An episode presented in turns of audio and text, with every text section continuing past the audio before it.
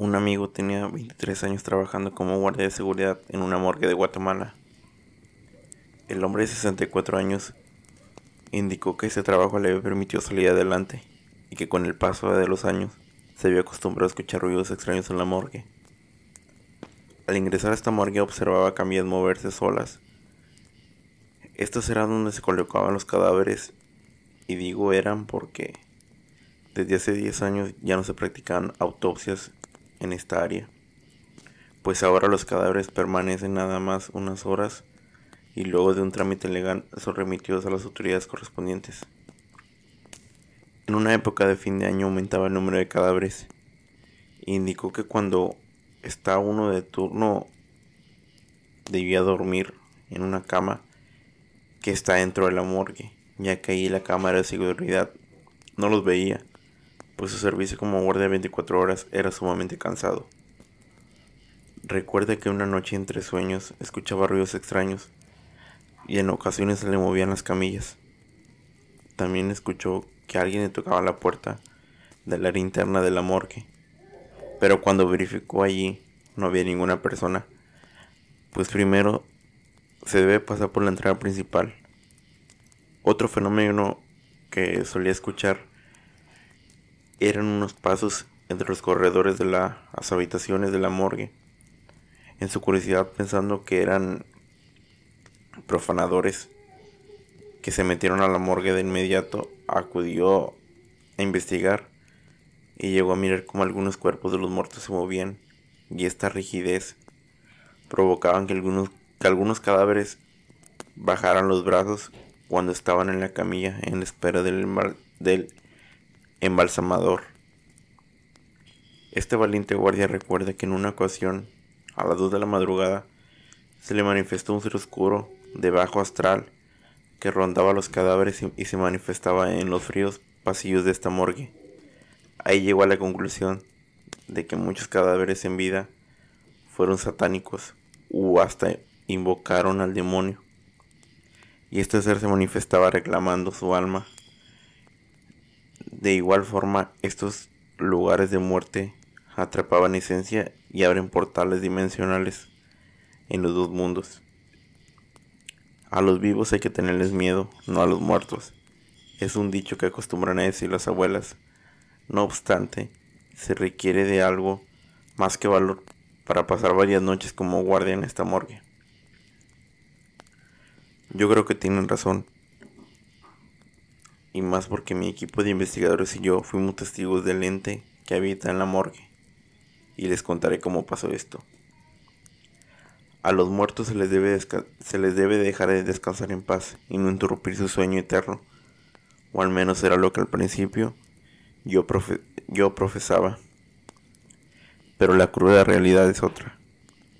Lo que yo viví en carne propia me aterra. Al día de hoy y más porque es muy duro vivir con ello. Todo comenzó hace casi tres años, cuando mis dos compañeros y su servidora fuimos a una morgue abandonada en Ecuador. Cabe mencionar que nos dedicamos a estudiar lo paranormal. Y aun cuando ten, ya aún cuando teniendo experiencias estremecedoras, no se comparaba con lo que vivimos en ese lugar. Mi nombre es Vera. Soy de Quito, Ecuador. Y no saben cómo me arrepiento de haber visitado ese sitio tan aterrador. El reloj marcaba las 3 de la mañana. Y al entrar a la morgue sentí un mucho frío y un olor nauseabundo inundó nuestro olfato. Ese hedor alteraba a cualquiera, pero aún así nos dirigimos al frigorífico fue exactamente ahí donde comenzó nuestra pesadilla. Los chicos instalaron todo para comenzar a trabajar, pero al estar conectado a algunos equipos, Tommy nos dijo, no quiero ser ave de mal agüero, pero aquí algo que no es de luz. Sin que me lo pregunten, es algo malo. Puedo sentir su presencia. Para entonces Pedro tenía ya instaladas las cámaras en posición que daban hacia adentro del lugar y yo tenía la grabadora en mano cuando empezó a dar muestra de querer transmitir un sonido espeluznante. como si ningún, como si alguien estuviera sufriendo o agonizando. Pero en cuestión de segundos esto cesó y la cama y la calma absoluta reinó el lugar. La escasa luz no nos servía de mucho, así que el querer ir a investigar qué producía ese ruido captó algo al equipo. Fue donde mi vida dio un giro 360 grados. Ahí estaba en una callemilla observándola. Y aun cuando Tommy no vio nada, yo sí lo vi. Y no era un sueño. Más bien era el principio de una horrible pesadilla. Esa cosa nos acechaba. Y me quedé petrificada y al ver cómo lentamente se acercaba Tommy. Estaba muda de la impresión y mi cuerpo no respondía. Pedro guardaba la cámara principal, así que no podía fotografiarlo. Fue entonces cuando este, este ser corría hacia nosotros y al ver que los dos no lo notaron, un grito salió desde lo más profundo de mi garganta al mismo tiempo que lo jalé. Más que nada para evitar que esa cosa lo tocaría, pues iba directo hacia él. Cuando pude le grité, corran, salgamos de aquí. Y él mientras corríamos por aquel apestoso pasillo, los chicos no sabíamos qué hacer. Todos nos salían de, de su asombro, pues era más de lo que veníamos buscando. Sería honesta, era la única vez que algo así de horrendo nos hacía correr. Y no era para menos, pues ese ente estaba deforme, desfigurado carcomido y sin piel. Era un experimento sacado de algún laboratorio. Y el hedor que despedía me hace querer vomitar. Tommy y Pedro corrían en la oscuridad y llenos de terror. Invocaban a Dios. En eso yo me percaté que se me ve quedó mi pulsera, que era muy importante, ya que era la que me protegía porque mi abuelo me la regaló antes de morir no sin antes recalcar que con ella estaría siempre protegida. Así que mientras ellos subían, yo regresé a buscarla. Por más que me esforzaba, no encontraba nada. Solo, solo escuchaba en el techo de la morgue como que algo se colgaba de ahí y el olor antes mencionado se volvió intenso. Como no pude, saqué mi bolsa una pequeña, saqué de mi bolsa una pequeña linterna para apoyarme, pero allí no había nada. Cuando de repente sentí algo que cayó cerca de mí. Me acerqué lentamente, pero algo se posó detrás de mí. Pude sentir su respiración caliente mientras, mientras resoplaba de una forma muy furiosa. Yo sentí que iba a morir y sacando fuerzas del coraje le dije, así que ya estás aquí. Lamentablemente puedo sentirte. ¿Qué quieres de mí? ¿Acaso este es el castigo por meternos a un lugar prohibido? Si es así, te pido perdón. Nuestra intención no era molestarte, y mucho menos interrumpir tu sueño.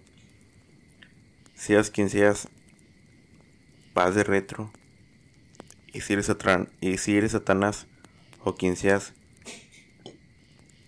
yo invoco a San Miguel, Arcángel, que tiene poder liberador. Continué diciéndole, Ángel caído, en el nombre del,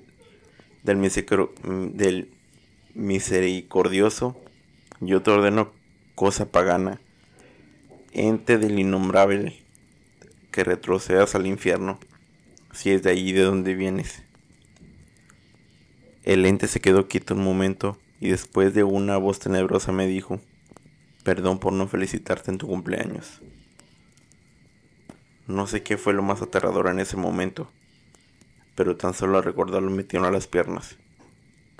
Pues esa era la voz de mi novio, quien llevaba dos años de haber fallecido en una trágica muerte.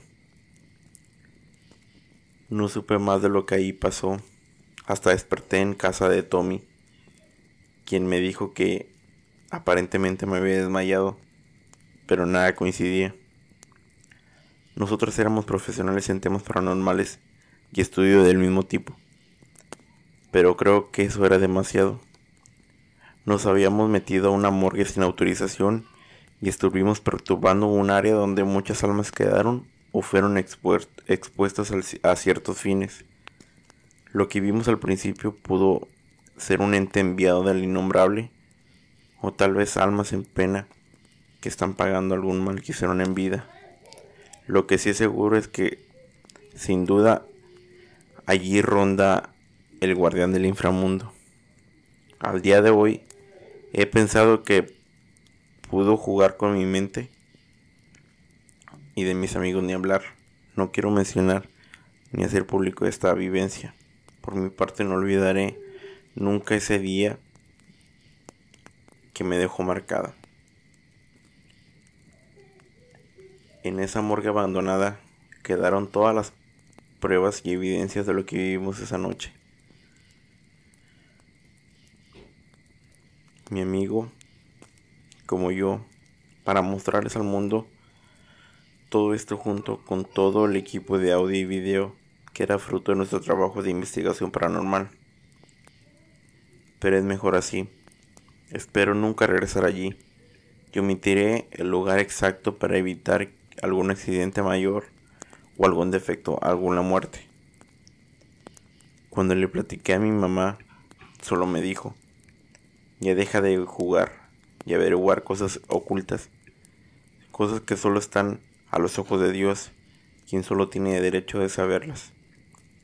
También mi amiga me dijo que estaba loca, y a las pocas personas a las que se les contó se ríen, pero lo que vivimos en carne propia nunca encontramos las respuestas a nuestras preguntas. Y lo quise compartir con ustedes para que sepan las consecuencias de los actos. Y nosotros, según éramos profesionales en el tema, y de profanadores pasamos a ser víctimas.